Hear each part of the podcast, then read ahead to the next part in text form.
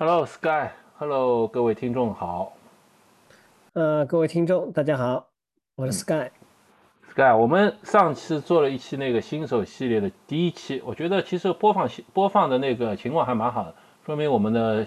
还是有很多新手需要一些这种方面知识哈。我觉得受众还是蛮多的，因为大家都是以普通跑者，这是第一个。另外呢，现在越来越多人呢，无论从身体的健康的角度、身材的管理的角度，还有这个分泌更多的多巴胺的角度，就是觉得这个跑步还是一个相对来讲比较容易入手的一项活动和运动。嗯，是。而且我看那个那时候那这这一集播放出来的话，就是当天就播放了，就超过了有一百多个，都还是蛮好的。哎，然后的话呢，我也发觉了，就是说。呃，这个好像大家都不屑于做这种题目，就说新手的这种系列。那其实，呃，我觉得其实还是有非常多的人，无论他已经是准备开始跑步了，或者跑步了一段时间，我觉得科普还是非常重要的事情。就从我跟你做这期节目的时候，我也才感觉到，哎，科普其实是蛮重要的。因为一开始以为大家可能不太会对这种嗯节目或者这种。话题会有兴趣，但是这个事实这个胜于雄辩。从我们的这个整个的播放量来讲，其实还是有蛮多的听众乐于听到这方面内容的。嗯，而且它的完播率也非常高的，超过我们平均的。啊，我看了一下，百分之六十三点七。啊，那很厉害了。对，我们平均是百分之五十几嘛。嗯。那上次其实我们也是临时起意做了那期节目，然后也没有仔细规划。所以想和听众沟通一下，其实我们接下去，因为上次学好嘛，那我们接下去呢，初步规划了七讲，包括上次第一讲，对吧？接下来呢，我们啊会有今天准备做第二讲，呃，如果决定开始跑步，那有些疑问，我们准备从这开始，然后下一期呢是准备做第三期，准备做一些，呃，虽然我们做过一些伤病的伤病的一些那个呃专题了，但是我觉得针对新手的伤病，其实我们还是值得要做做的。就是嗯，怎怎么最基础的一些了解，因为我发现好像很多新手，反正还是反复会去，即使不是新手，其实也会反复有这些问题。然后呢，就是在第四期的就关于那个如何获取正确的跑步知识，因为我们现在网络上信息的大家知道吧，公众号是无铺天盖地，那么书籍呢，就是也是很多很多。然后现在小红书也好什么，谁都在传授跑步知识。那么我们从我们的角度来给大家呃分析一下，讲一讲。一些那个跑步知识的获取途径啊，或者概念啊，希望对大家帮助。那么第五期呢，就是前因为前面几期三四期讲了一些关于新手怎么开始。那我想，如果坚持到这个程度的时候呢，那么大家可能开始要考虑一些严肃的训练了，对吧？第一次跑计划啊，或怎么样开始啊？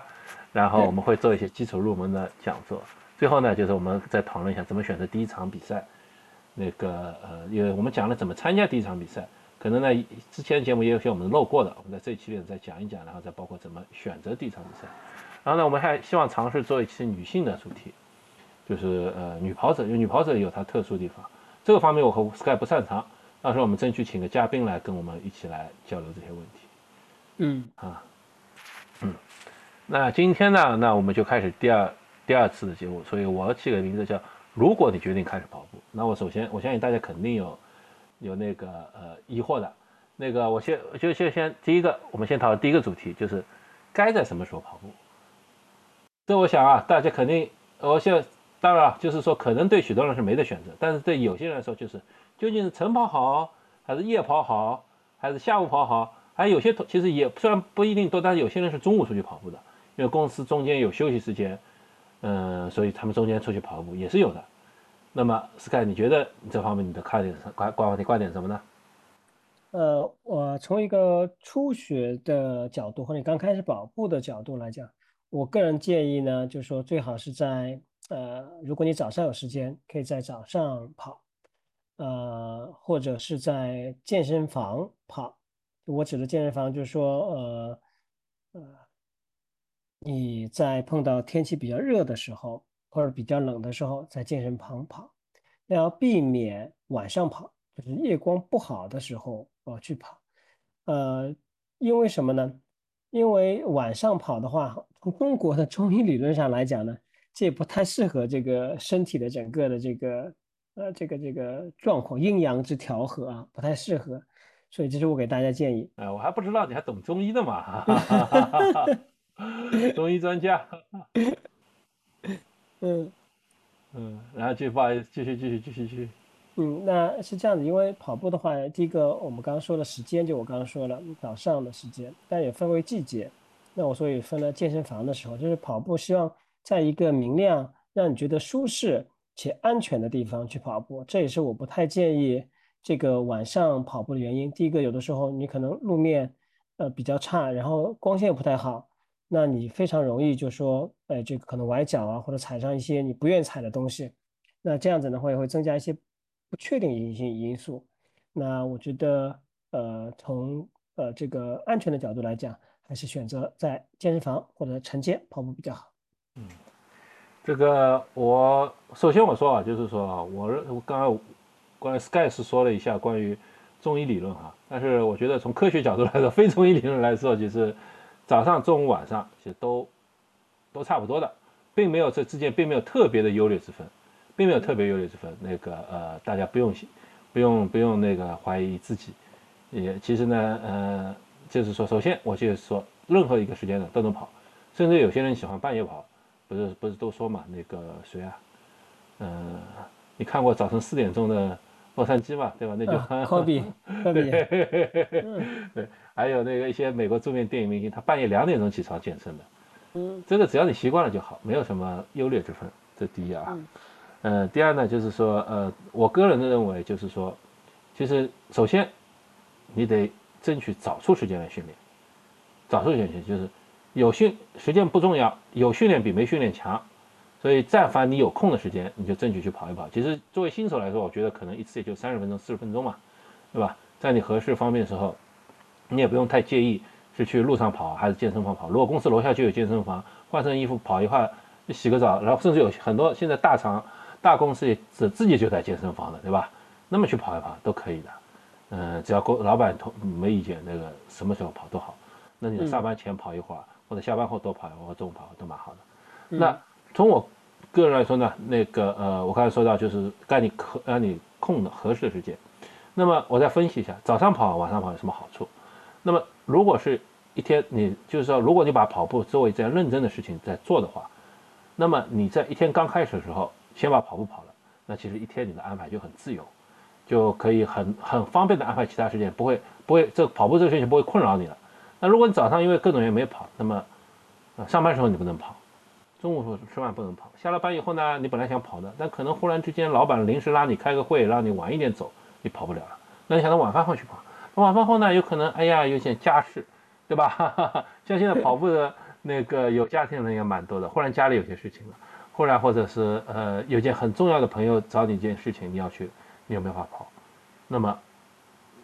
那么晚上呢就有这个缺点，就是呃，你一天可能在你很多想有计划的时候，就把你充斥的时间就把这个把你这个计划打乱了。那到最后你又很沮丧，就觉得我怎么也没有跑。那么这是有这个好处的。那然后呢，就是说，我觉得就是说，关于跑步时间，就是说，其实呢，如果你真的那么在意的话，其实也是可以有办法的。通勤跑咯，就是比如说你下班你回到家的时候。嗯，你可以提早一小段时间，提早五公里下下下叫公共交通，对吧？这个随身带一件衣服啊，我知道可能很多人做不了到，但是其实也很也是有很多人做得到，对吧？或者你跟朋友去约会了，那你就跑过去，或者你跑回来，不要喝酒啊，喝酒以后不建议跑步哈，跑回来那个呃，都是可以满足训练的，就是只要你想训练，我觉得还是动还是这个。嗯，就是这个动机，就是怎么说来着？只要你就想跑，就是就是一定能跑的。这第二。然后呢，我再说一下，福泰刚才提到就是说夜跑不安全问题啊什么些，因为我也经常跑夜跑，我也经常白天跑哈，所以经常也我也我给大家建议呢，就 Sky 说的这个是很重要的。我在跑步的时候其实也摔过两三跤的，但不一是一定夜跑，但是是因为确实是摔过两三跤的。然后，所以大家第一呢，尽量争取在熟悉的地方跑。呃，就跑熟悉路线，这样夜跑呢会比较安全一点，对吧？那个不容易不容易就发生不不不可知的路况，呃不不可知的情况。那么这第第二呢，就是说你熟悉路段呢，你也比较相对比较安全嘛。那个你对周围，比如说哪里有人，哪里有保安，哪里有什么都知道。那我们也知道社会很现在中国很安全，但是未必也没有坏人，对吧？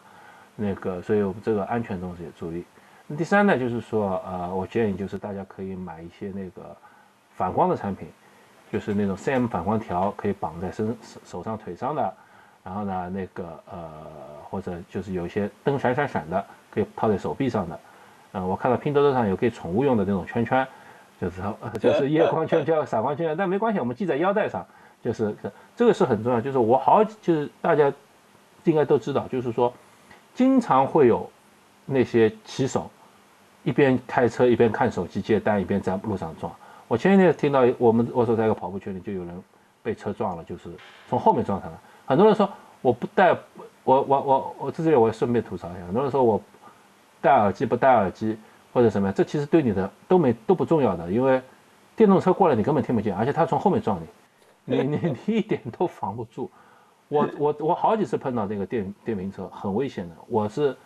就是这就是差不多就快撞到我了，因为骑手在，在那边操作手机嘛。现在这个上面还是，而且他如果有些有些人真的不开灯，灯光跑，别以为在在马路上沿就不会有。你大家知道，现在骑手们为了赶时间从上沿跑来跑去的人也也特别多，对吧？所以还是要注意，就夜跑注意，尽量让别人看见，能身上能把自己装饰像圣诞树一样发出各种光。对吧？这是尽量的被动的安全，主动的话就是大家注意，还是要专心一点。晚上跑呢，就尽量尽量就不要听听东西了，那至少观察一下周围情况。啊，这是关于我关于夜跑的，关于跑步时间的和夜跑的一些建议吧。对的。然后最后我稍微再补充一点，就是说，呃，有的人呢，他夜跑好以后呢，他比较容易入睡，就是说，相当夜跑呢，就相当于他的一个一个助睡的一个一个一个一个。呃，补充剂，但有些人他夜跑以后呢会比较兴奋，比方说你可能正常的时间你可能十一点钟左右睡觉，但是如果说你没有很好的控制好这个跑步的时间，你会变得很兴奋，你可能十一点半甚至十二点钟你都没有入睡，那这样子呢就会对你本身的这个恢复呢会产生一些负担，所以你要通过跑步来了解自己的身体和你自己的整个的一个睡眠的情况，来调节你本身的这个跑步的时间。因为你越跑越累的话，那你就对跑步的这个兴趣就会失去了。所以这是我给大家做一个补充的建议。嗯嗯，好的。然后呢，接下去我们想讨论一个主题呢，是上次有有一个听众在我们上一个节目留言的，然后正好呢，我也我也就是触发了我这个问题的，就是就是关于他关于讨论到膝盖的问题，就是他上次问了一个问题，就是呃，就是说呃，骑自行车还有。动感单车会会不会确保不伤不伤膝盖？那么我就顺便想回答一下，就是在跑步，先跑步伤不伤膝盖？然后呢，跑步或者和其他运动相比较起来，是不是更伤膝盖？是吧？其他是不是有有一些什么可以达到跑步的效果，然后同时也不那么伤膝的运动？你先来吧。那是这样子的，就是说，呃，我介绍两位大家应该都熟悉的这个选手。呃，一位呢就是这个基普乔格，呃，大家也知道，基普乔格在他结束了柏林马拉松以后呢，到中国来不同的城市做了一些活动和宣传。那我记得他好像接呃接受这个白岩松采访的时候，呃，白岩松就问他一个问题，就是跑路跑步到底伤不伤膝盖？那基普乔格做了一个比较呃简短的一个回答，那很简单，那他是说明跑步是不伤膝盖的，当然他可能有很多的一个前置条件。第一个，你可能有一个正确的跑姿啊。第二个的话呢，你的这个肌肉呢相对说比较强壮。呃，我们要知道，针对基普乔格这种世界的最顶尖的选手，他整个的周跑量应该是在呃两百五十公里到三百公里左右，是他一个正常的一个周跑量。那我们比较少的看到，啊，就听说。这种嗯，世界一级的选手，因为膝盖的问题啊，他可能呃对他的整个运动生涯产生呃影响。大家可以注意去观察一下，就所有的顶尖的选手，一般的话，他们的可能会产生一些肌肉拉伤这种情况。这是第一个案例，跟大家分享一下。第二案例的话呢，呃，就是我们中国的网球选手李娜。那大家知道，李娜是世界上呃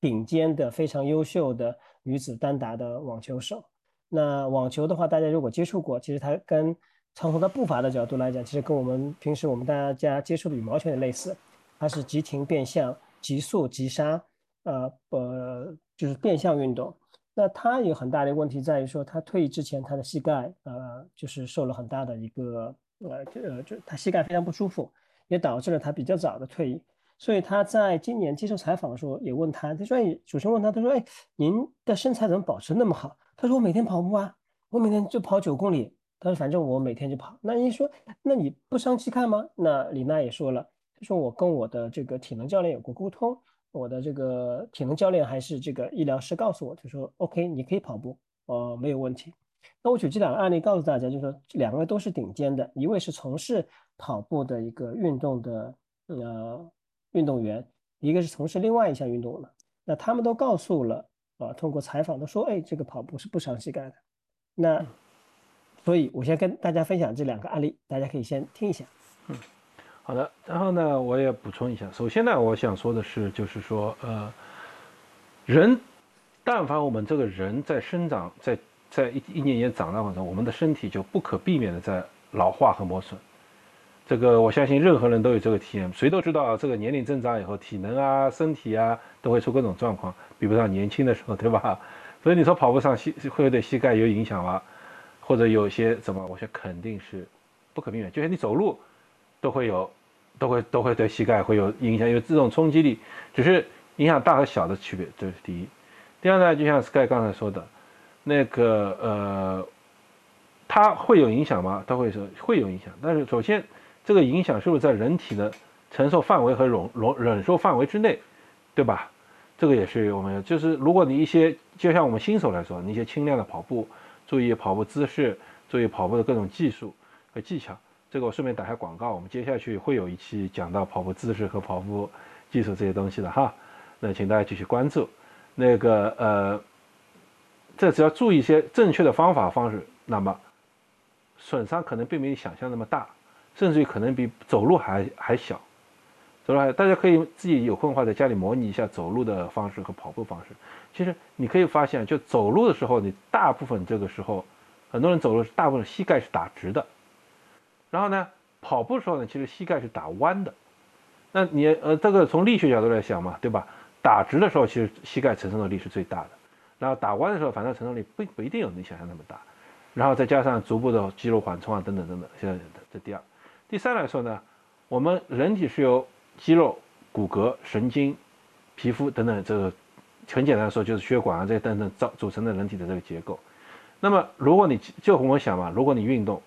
那么承受力的话，如果你肌肉够强壮，很强壮的肌肉在那边，那么你受到冲击力往往就会被肌肉承担了，因为肌肉很柔软，对吧？又很强的成分。那如果你没有肌肉，全是脂肪，那脂肪不会承受任何吸吸收力的呀，那怎么办呢？那就只能骨骼骨骼之间的软骨来承受你这些冲击力了，所以所以肌肉发达了，如果把锻通过合适的训练，让自己腿部的肌肉强壮了，那么它会其实缓解你这个这个肌肉的，会缓解膝盖所受所受的压力。这个恰好呢，就是曾经就是美国做过一个研究的，就是做过一个科学研究的，这个具体我不讲，它结论就是这样，就是没有就就他研究所得呢，就所有跑步以后。真正对膝盖造成了不可逆的损伤的病例里面，没有冲没有几乎没有是因为跑步直接造成的，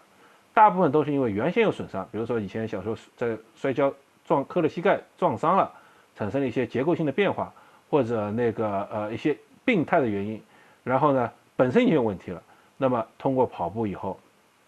这个情况加重了产生的。这个是，如果这个大家没有什么生理上的那些病理上的那个变化，不用担心，这个跑步不会对你造成影响。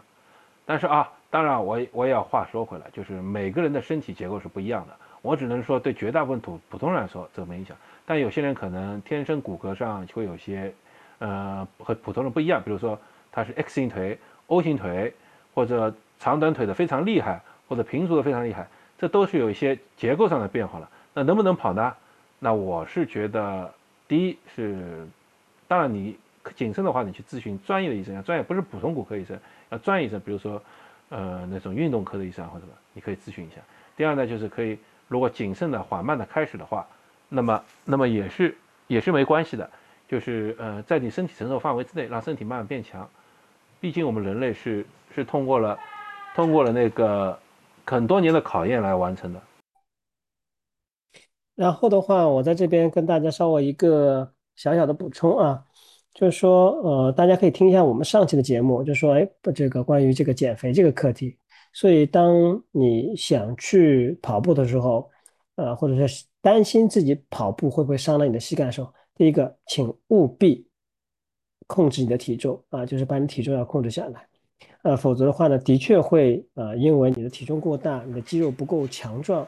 导致你的膝关节会有酸疼，一旦有酸疼的时候，其实我们大家是比较难分辨出来说这种酸疼是呃肌肉上的酸疼还是骨骼之间磨损的这种酸疼啊，这是第一个我祝福大家的。第二个呢，杰夫刚刚说了，其实嗯有科学的这个支撑和数据的支撑，说这个跑步对膝关节是否会产生损伤？那我身边其实看到很多例子，的确是有损伤的，但这个不是一个新手碰到的问题啊。呃，但是正常的跑步运动其实是会对你的膝关节的这个叫液体的这个分分泌分分泌，其实会起到一种促进的作用的。就是说大家不需要太担心啊，我指的是新手啊，在你跑三十分钟到四十分钟的时候不需要太担心。但是如果你开始跑三个小时、四个小时，这是两个概念啊。嗯哼哼，对对对对对。那么其实我呃，我觉得还可以。嗯，就是会各位刚才第二个小问，就是说，其实能不能有类似的运动，像跑步一样达到减肥效果呢？啊，其实上一期我也讲过了，你可以去选择散步、走路，或者说不散步可能更快走，然后你也可以选择像现在比较流行的跳绳，那么你也可以选择去骑车、骑动感单车，呃，或者去游泳，或者椭圆机都可以。当然，我们在这边就不展开了，就是说。嗯，你可以选择任何一张一样你喜欢的运动，但是呢，且请同时同样要注意，呃，你的姿势的正确啊，然后不要急躁冒进啊，那个呃，尽量的尽量的，就是说呃，遵循就是专业的指导啊，等等等等，这个其实道理和跑步都是一样的，对吧？方式不同，跑步跑步都是，就是就算游泳，游泳有人因为游蛙泳也会对膝盖造成拉伤，拉拉拉损伤，什么这个。大家应该也听说过，对吧？所以这个，嗯，是我们关于关于跑步是不是伤膝盖运动的回复。那第三个问题呢，就是也是新，我觉得新手也是很很有的，就到底需不需要拉伸，或者怎么拉伸？呃，我分享一下我个人的想法。首先，我觉得，呃，你你首先要把拉伸做成一个。习惯进行培养，就是说你可能跑步前做一个简单的热身的动态的拉伸，跑步之后你要做一个冷身的呃这个呃静态的这样一个拉伸，要养成这种习惯。那因为这个拉伸动作每一个只需要十五秒到二十秒之间，所以一般可能做五个动作到八个动作就结束了，所以大家可以算一下这个时间的啊，其实非常快的。那坦率的讲，如果你只跑三十分钟到四十分钟，我个人认为拉伸的必要性可能并没有那么大。但是我一开始就说了，大家要把这个做成一种习惯，因为晚些的时候，可能随着时间推移，可能两三个月之后，你就可以跑一些时间更长了，速度更快了。那我觉得拉伸对你来讲，嗯，从第一个预防损伤，第二个减缓疲劳是非常有帮助的。那。大家也知道，我跟杰夫在准备我们下一场的马拉松。那我是十月底的上海的这个马拉松。那我从十月底开始，我就请了这个这个拉伸师，一个礼拜的话两次。那越是接近比赛的时候，你身体是越需要这种呃，因为随着你的备赛的强度会比较高，你的身体的恢复也呃需要呃及时的配上。所以我一现在是一个礼拜两次的一个这样的一个拉伸，还有一个简单的这样按摩。啊，所以我个人认为拉伸还是有必要形成一个习惯性的养成。嗯，然后我再具体说一下，就是我先我们是跑前是不是要拉伸？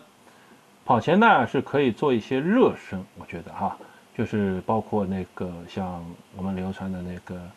Doctor 马菲腾的那个 MFA 创始人马菲腾马菲腾博士他的术语，包括现在主流的观点来说，都不是太讲究这种所谓的以前可能。嗯，大家小小时候在学校里学的这些什么拉拉手啊，啊有扭扭腰啊、伸伸腿啊这种拉伸，那现在已经不太做了。现在主要做的就是动态的热身，就是踢踢腿啊，或者做跨步抖啊，这一些动作。这些动作呢，主要是给大家一些嗯，就是运动准备，然后呢，热身体血液流动起来，告诉身体我要开始运动了，做些这种动态的热身为主。然后同时也可以像马飞腾博士他的建议，就是用一些比平时跑步速度更慢的五分十分钟的跑步，呃，最长十五分钟的跑步。慢超慢跑来作为热身的，因为这样他说认为这样把人体的血液，呃骨骼活动开就可以了，嗯，不必要特别拉伸。所以跑后的拉伸呢，现在没有什么特别的定论，就是呃没有什么特别定论说一定要做或者一定不需要做，就这是我们了解到的哈，嗯，大家可以选择做或者不做。如果你不做很难受，那你就做一下，或者说呢，就有经常有时候人跑步以后会肌肉紧张。就是说，嗯，尤其像那个，嗯，髂胫束的这这边，或者足底筋膜炎的那些，或者会有一些一些那个肌肉紧张啊，就那时候适当做一些拉伸，那个是蛮好的。这个确实是有些帮助，至少让你舒服一些。关于具体关于拉伸呢，其实我们前面几期节目也讲过。嗯，首先呢，就是说，呃，因为人体是由它的骨骼、肌肉和肌腱组合在一起的，我们拉伸呢肯定是不可能拉骨骼，拉肌肉呢会拉到一点点的，其实肌肉那么大你也拉不到多少。最后呢，其实主要是拉肌腱，但肌腱本身像橡皮筋一样的，是通过它的张力把那个骨骼和肌肉组合在一起。所以你拉它，当当时它会松一下，但时间久了，它又会变回原来样子，这个帮助不太大，就是没有什么没有什么特别大的效果。因为你想，如果这个肌腱能够越拉越松，越拉越松的话，这个人有点有点就会变得有点奇怪。那同时第三点呢，就是说我发现就是现在对于具体拉伸啊，也运动专家们也会有一点，嗯。有一点那个叫什么，嗯，争议。就比如说扩伸肌，是叫扩伸肌吧？应该叫扩伸肌，就是大腿后侧那条肌肉。嗯，在拉这条肌肉可是很常见嘛。大家就是说那个呃腿就拉拉伸后面的，就把腿朝前伸，这样拉伸拉伸后面这块肌肉这块。但是呢，现在也有运动专家，我上次看到介绍，他说不建议拉伸这块肌肉，因为这块加肌肉呢，上面肌腱主要连伸到小腿，对人的体态很重要。如果如果把这个拉得太松的话，会引起骨盆前倾。姿态腰部受受伤潜在的那个腰部腰疼的风险，就会就像就是如果你把橡皮筋拉松了，那骨骼和肌肉的形状就要变化了，然后会产生会产生各种一系列后果。所以这个呃怎么说呢？就是我觉我这我个人认为还是还是争议蛮大的，争议还是蛮多的。然后从我个人体验来说，我觉得我从来没有刻意的拉伸过，就跑完以后跑完以后稍微跑慢跑或者走走。把身体放松下来就好了，那么几乎到现在十几天也没出过问题。反正我也没我我几个，反正有好几个人都跟我说，我从来不拉伸，我也没出问题。这个这确实也有，当然也有可能出问题的人没跟我讲，对吧？呃，因为这个事情没有科学定论，所以我也只能说大家凭着感觉来。如果你觉得拉一下让你舒服，你就拉；如果拉一下你觉得无所谓，你就试试不拉。反正这种方面，我觉得就算因为不拉伸造成一些问题的话，也会是一些很微小的问题。那么通过继续的处理，其实很容易解决，并没可能并没有大家想象中那么重要。嗯嗯，啊啊，接下来就是个大题目哈，如何正确的跑步姿势是什么呢？正确跑步姿势是什么呢？嗯，因为有人也问过我这个问题，呃，我的回答其实有两种方式。第一个的话呢，如果你有自己的小朋友。呃，你看一下你的小朋友怎么样跑步的？呃，他三四岁、四五岁、五六岁，或者你小朋友很大了，可能有七八岁或十几岁，那你看一下小朋友怎么跑步的。如果你没有自己的小朋友，你可以看一下操操场上去看一下男孩子、女孩子怎么跑步的，他们怎么过红绿灯，红绿灯是怎么跑步的。那这个是一个非常绝大多数现在情况下是非常赏心悦目的一种跑姿啊，这是一种的跑姿啊。但这种跑姿，其实我们呃成年人之后的话，除非你很有能力，你是可以做到的，一般你是做不到的。但这种跑姿是一个正确的跑姿，啊，大家可以注意观察去，啊，绝对不这个基普乔格啊啊这个跑姿要差很多的啊，这是第一种。第二种的话呢，大家呃学一下倒走，就说呃你试着倒走，你走十米、二十米、五十米。你确定一下你倒走是怎么走的，啊，因为这个给我印象非常深刻。我记得在那个时候普及这个这个赤足跑的这个训练方法的时候，啊，教练就让我们去做。他说：“你感觉一下，在你倒走的时候，你的脚是怎么样着地的？那你可很明显的是，你从你脚趾尖往后面慢慢慢慢移，其实用脚掌的部分移过去。因为我们大家倒走的话，你是不可以用，不可能用脚跟去这样倒走的，会容易摔跤的。所以，当你去感受了一下倒走的这种脚掌着力的方式之后，那你在正向的运动，就正向的向前运动。那这时候呢，你就会知道，哎，我的脚应该怎么样去着地。这个回到我们刚才第二个问题，说跑步是不是一个伤膝盖的运动？杰夫刚刚说了，他说，哎，因为我们走路的时候，我们一般性正常的人基本上都脚跟着地，膝盖打直的，但跑步的时候应该是前脚掌着地，或者全脚掌着地，或者是一个前脚掌过渡到后跟着地的这样一种方式。然后它其实膝盖的话，它不是一个直的一个状态，就是不是一个直接冲击的一个状态。所以大家可以从这两个，第一个是你自己去看看别人怎么跑步，不能看年纪大的啊，就一定要看小朋友的跑步。呃，第二个呢，就是你要去先去学倒走，掌握一下你脚本身着地的这种感觉。我呢以前哈，以前就是给人跑步姿势的建议，就是都是，呃，我建议就是说，我说其他没有什么特别的建议。你保持步频在一八零以上，嗯，就是就是每分钟一百八十次的落地，这样的好处是什么呢？就是说，呃，就是速度快的，就是你落，就是你把步速提上去以后呢，你自然而然的可能，当你速度不够快的话，你步子就会小，然后步子小呢，落因为要快嘛，就哒哒哒哒哒哒哒，落地时间会短，这样呢就会相对来说就是呃，让你就是膝盖受力会减小。嗯，这是我以前一个说法，但是呢，我也没有系统性，所以呢，我可以推荐大家，我听这个我听说的哈，我但是我觉得它原理是合适的，就是现在有个跑步法叫小低高，小提高，这个我 大家可以去看一下，这个其实大家看视频的可能觉得很很奇怪，那小提高是什么意思呢？就是小就是步幅要小，就是每一步迈出去小，低低呢就是这个心率要低，就是心率不要太高，然后高呢就是这个步频要高，就是每分钟快，挺挺有意思的。大家可以抖音啊上面是，我认为这个这个 创始人也是是造福群众，造福大家，创造了这个不容易损伤，但是但是它的原理我是完全认可的，步幅小，步频快，心率低，抓住这三点的话，你其实不太容易受伤的。那么同时呢，就是说，其实前一段时间我不知道现在还流行不流行，就有流行的一些什么所谓太极跑跑法、姿势跑跑法，还有什么吧，那个各种各种所谓跑法，甚至还有专门的跑步姿势的教练。这个是姿势跑法最喜欢搞这些东西，就是认真教练来做一些什么东西，嗯，包括包括那个呃赤足跑啊或什么，我们还做过一些赤足跑的专门的节目。但我的体会就是告诉大家，就是万变不离其宗，万变不离其宗，其实背后的原理都是差不多的，步步频快，不服小，然后呢，这样其实就不容易受伤，因为你每次每一步出去受到的力相对就会减少。嗯，可以分担好。那说到这里呢，可能有些稍微有一点进阶的人会说的，那么是不是一八一百八十的步频是最好的？因为大家都都在网上看到过这个步频这个数字嘛，一百八。我刚才也提到一百八，思凯你怎么说呢？我做不到一百八，我要我我平时可能训练的时候，我我差不多一百七左右，那我可能跑到差不多四三零左右的配速，或者说。四三零以上的配速，我的步频差不多一百一百八。平时我比较难做的，比较难做的。其实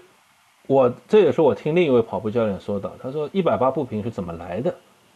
大家可能首先我们想要知道什么？其实是通过这位跑步教练，他是或者通过就是说观察冲线的，就是成绩比较好的那些冲线的选手，他们跑步跑步的视频啊，拍下视频来，然后通过计算平均以后得出的那些人的步频是一百八。所以他认为这个比较适合一个高手的，然后这长期流传下去呢，就变成一百八变成了一个好像广泛确认的一个数字。但是大家可以注意这两点：第一，首先这是通过观察得到的一个数字，并不是说通过科学有科学研究过。因为如果科学研究嘛，其实很简单，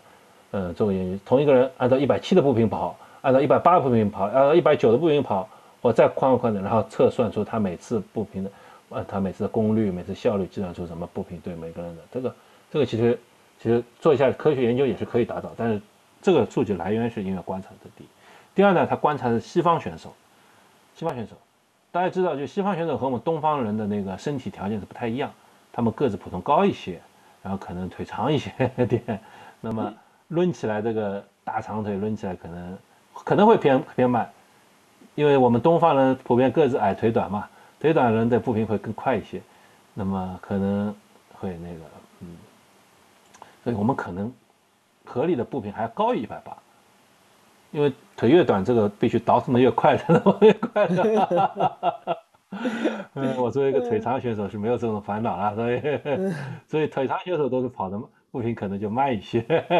腿短才跑得快。然后呢，就是说啊，呃，然后呢，就是说那个呃，然后呢，还有一个点就是说，嗯，我认为就是年纪更轻的人会步频更快，年龄更大的人会步频更慢。因为什么呢？就是说腿是人体好像很大比例的肌肉都在腿上，在腿部肌肉占人体比肌肉比例非常大。那么这么大肌肉量，如果运动起来，其实非常耗氧的，对对吧？这个是生理学，那生理学。然后呢，如果你步频越快，那么其实说明它的耗氧越大。那么年轻人心肺功能好，那么供应得起这些氧氧气，所以它可以导动的非常快。那动不动小孩子心率就一百八、两百、两百朝上走的。那么到年龄偏大的选手呢，他可能心肺功能没那么好了，那么可能他的步频就必须适当的下降，来适应身体的这个功能的功能的能力。所以呢，这个确实也是因人而异，因时间甚至因年龄而异。我年轻的时候，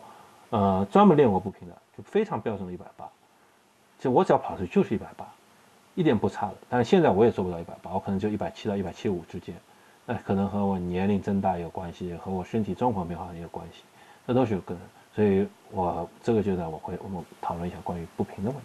嗯，然后的话，呃，步频的话，呃，你如果要保持在一百八的话，啊，或者说你争取就快步频的话，步频一定要练的啊。有些人是生来步频就快的，比方一些女孩子或者相对身呃高不是特别高的一些选手，她的步频本身就比较快的。那这个就是本身亚洲人，比方我们之前看我们中国一些。前女子的马拉松选手，包括日本的一些选手，他的步频都是比较快的，呃，就是呃，但是普通的人，我们初学者要去保持这个步频，必须要去练的。高步频，像刚刚杰夫讲的，他其实对身体的素质，他要求是比较高的，这是第一个。第二个的话呢，我们要举两个例子来跟大家分享，或者三个例子。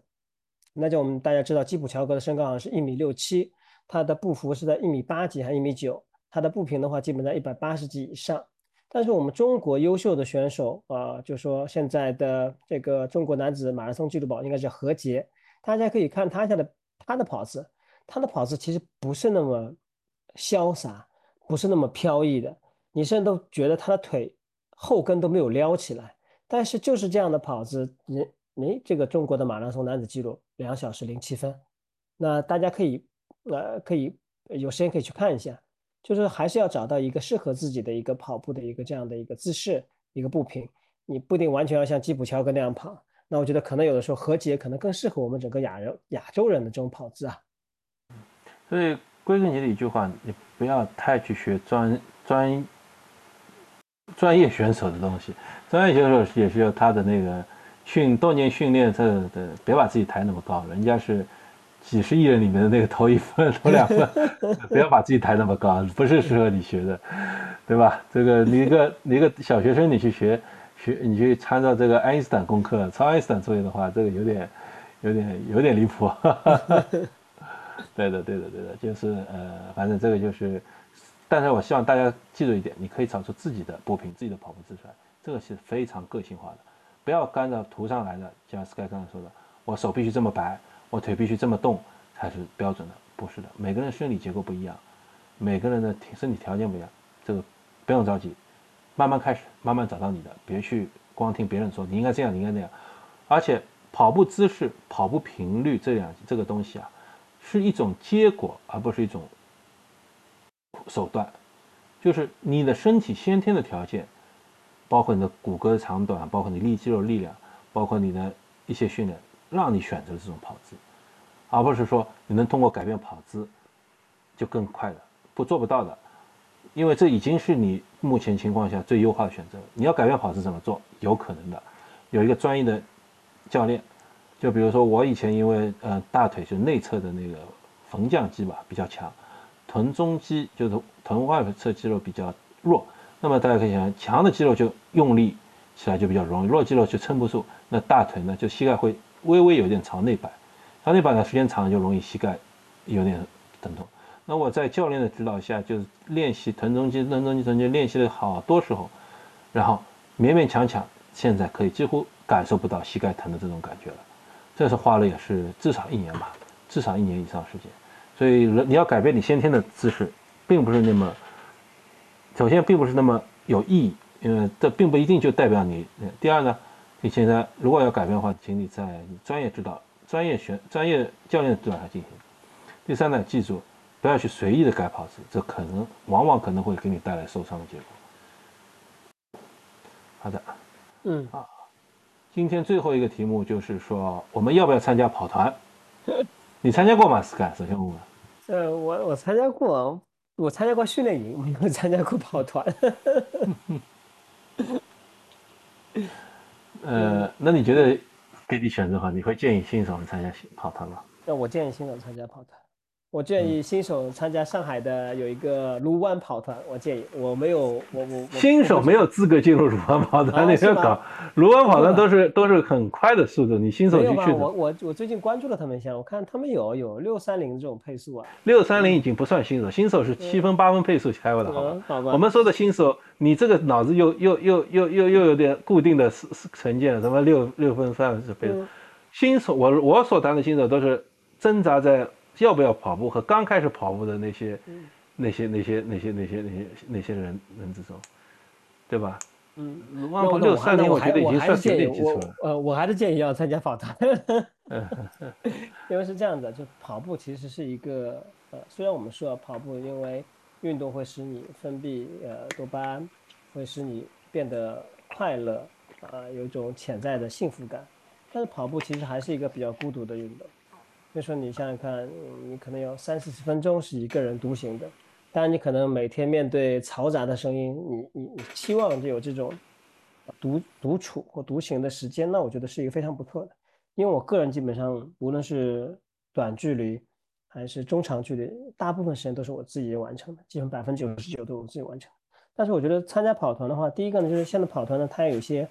呃社交属性，啊，你可以认识很多不同的人。你增加一些乐趣，就不让跑步变成一种枯燥的运动。尤其是你刚刚开始呃喜欢上这运动的时候，啊，这是第一个。第二个呢，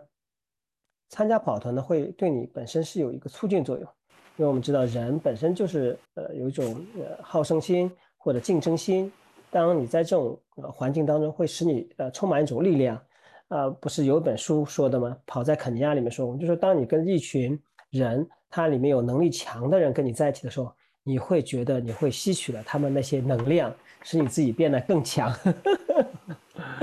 所以我觉得还是要参加跑团。还有呢，跑团呢，比方说你是一个男生，那你老每天老你这个马路上你老看这些这个不跑步的人，你也没什么意思嘛。你看现在女孩子跑步特别特别多，对不对？那你可能在跑团里面，哎，可能今天带队的或者说跟你训练的就是一位女士或者一个女孩子。那你会很赏心悦目啊，你的心情会更好啊。本来今天你不想跑的，然后你可以跟着他们一起跑，对不对？那当然，你可能是一位姑娘或者一位小妹妹，那你你觉得，哎呀，我这今天都没有人来照顾一下我，我白天在办公室里受气了。哎，你到跑团里面去，哎，可能就有那么些热心的哥哥或者大叔来来帮助你。这都是我歪歪的啊，我从来没有参加过跑团，但是我觉得应该是这样子的。呃，所以我还是非常建议各位有时间参加一下你们。周围社区的一些跑团，啊，这样子让这种跑步的运动，呃，不那么枯燥啊，更加有些乐趣感。是是，我也支持你的说法。你跑过吗？你参加过跑团吗？我参加过俱乐部，好吧。我跑团我不行，因为我跑太慢了，所以人家都不带我玩。嫌编你对吧？呃，对对对对对，嫌我太慢了，跟不上。那个我参加过俱乐部，对是，呃，但我骑车，就我跑步没参加跑团。但骑车跟人家团骑倒经常有的，嗯，有骑车我不是那么慢，跟骑团团骑经常有的。然后呃，就算我就是说呃，我觉得就是交朋友嘛，是非常重要的一个跑团属性。尤其是现在社会那个大家平时工作也好，呃，现在更多的其实更多的人是离乡背井到不在自己家乡的城市，不在甚至于不在自己读书的城市生活。那么其实融入一个社会，社会更更最好的方式就是参加有相同爱好的人的团体。你喜欢跑步，那就参加跑团，那你可以交朋友。然后同时跑团带你路线呢，也可以带你快速熟悉一个城市，对吧？然后你可以减少很多陌生感，快速的结交交很多朋友，而且这些朋友都有相同爱好，那么你就也会有相同的话题，对吧？嗯，好像我我认识我我知道的那些跑团人发展成男女朋友，甚至乃至结婚的，好像也好多对了。嗯，嗯，好多对了，所以这个也是一个交友途径啊。嗯嗯，并不是说你要抱着交友的目的去，好了，这个有点不太对。但是这毕竟是一个认识一个人，而且大家有兴趣相投，对吧？又热爱运动，散发出浑身上下散发出荷尔蒙多巴胺，然后大家身体又都很好，对吧？都参加跑团身体都很好，这确实也是一个比较比较比较好那个。那么如果你想参加跑团，那么怎么去参加跑团呢？我觉得这个也可以给大家一些建议。当然，你可以和小区里的呃朋友，如如果早上路上路过那个碰到有些有些人，呃，经常会碰到的，那不妨就约一下跑跑，或者小区里面问问啊，大家呃几个爱好跑步的人就约一下，然后或者和呃这最早开这是一种方式嘛，小区里大家时间一起跑啊，路线熟悉，人也熟悉，或者呢就参加一些俱乐部，运动俱乐部那个呃像是跑步店，就是耐克经常组织的，对吧？然后，Lululemon 也经常组织跑团的，所以我想各个各个各个大家的店里，大家城市里都有这些店的话，呃，都会都会可以这些组织。第三呢，就是也可以就是说像小红书，像那些社交媒体上都会有一些跑步组织，大家可以去呃参加约了。然后呢，现在就有特别多的这些 B 站的 UP 主啊，或者跑步播客啊，那么他要在那边，他们都会一般建立一些私域流量的，就组组成立自己的那个微信群。那么你们在群里呢，其实也可以找到当地城市的人，然后去不妨主动跟人家交点朋友，约一约，然后一起跑个步啊，呃，这样其实或者到甚至于到了外地，你如果是社牛的话，你也可以问一下，哎，当地的跑友有谁愿意一起约个跑啊？或者不约跑的话，那么跑步路线介绍一下吧，这个对吧？都是一些那个社交的、社交的很很有帮助的一些一些那个那个。嗯，啊这就是我关于刚才那个关于跑团的一些补充。嗯，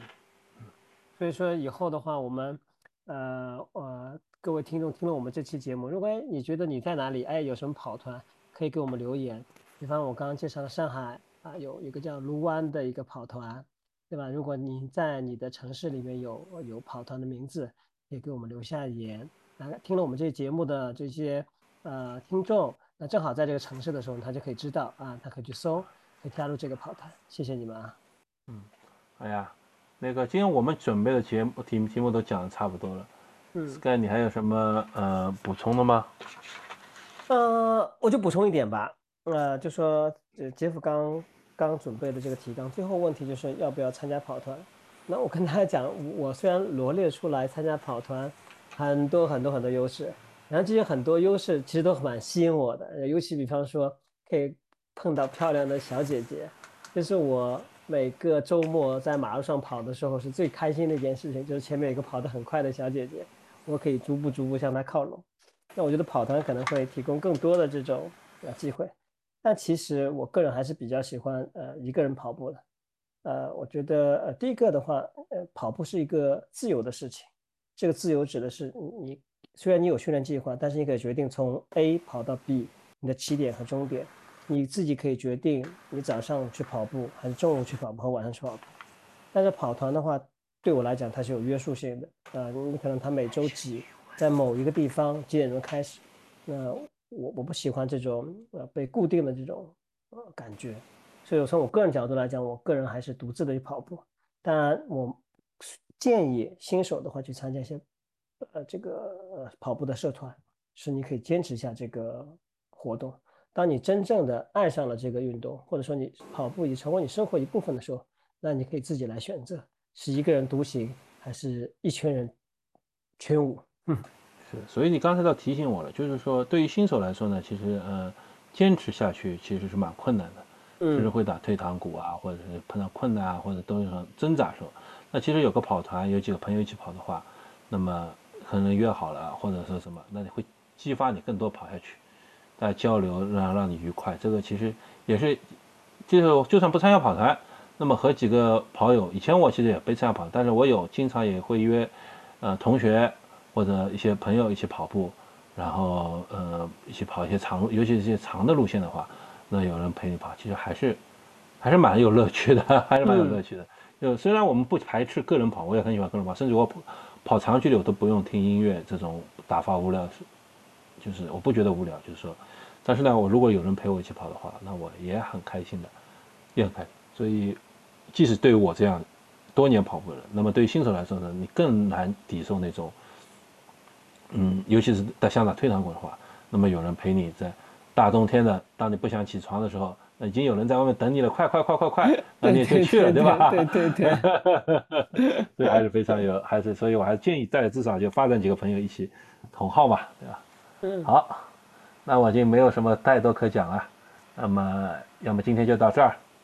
嗯，谢谢各位呃听众的收听，那也是请你们多多呃关注啊，多多给我们留言，呃，把你想说的，比方我们希望你可以分享一些你们的跑团。还有可能在我们我们呃播讲的过程当中，可能有些你不清楚的地方，或者是有些遗漏的地方，也希望给我们做一个补充。然后的话呢，也请动动你的小手，把我们呃节目你喜欢听的节目分享给你的朋友。谢谢。嗯，谢谢大家，再见。谢谢。嗯。